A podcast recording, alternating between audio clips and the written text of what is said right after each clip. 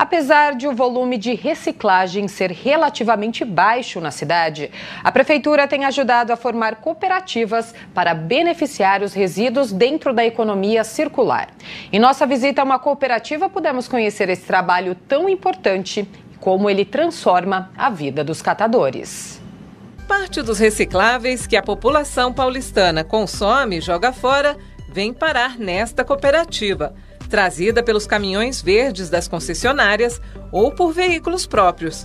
Estamos em uma das unidades da Coopercaps, Cooperativa de Trabalho, Produção, Coleta e Triagem de Beneficiamento de Materiais Recicláveis da Capela do Socorro. Constituída em 2003, ela é resultado de uma política pública gerada na revisão do Plano Diretor Estratégico de 2002 com catadores da região sul. Telines Basílio, diretor-presidente da Coopercapes. Na verdade, nós começamos com 22 catadores aqui da região sul, né, e 20 anos depois, a Coopercapes hoje ela tem mais cinco filiais.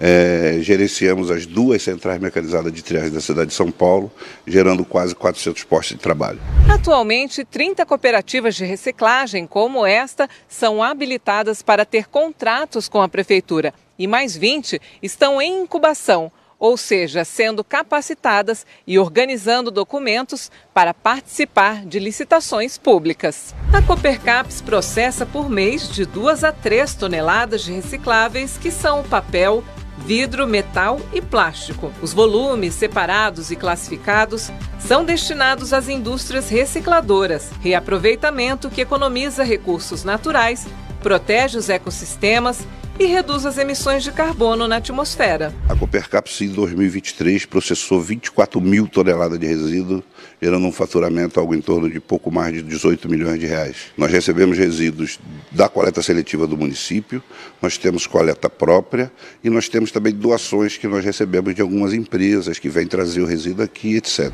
O beneficiamento de recicláveis começa na recepção dos caminhões, onde os sacos com os materiais são rasgados e os grandes volumes retirados.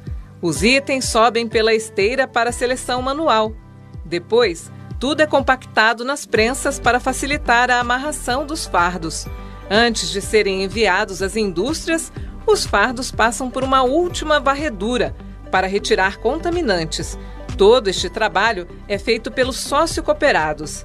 Eles aderem voluntariamente à cooperativa e dividem entre si o lucro da venda, que dá aproximadamente dois salários mínimos para cada. Flávia Oliveira Souza, sócia cooperada. É daqui que eu tiro o sustento meu e do meu filho, é aqui que eu crio meu filho, é aqui que eu pago meu aluguel, é daqui que eu pago a luz, é da reciclagem. O valor já foi maior, porém, o material reciclável está em um momento de baixa.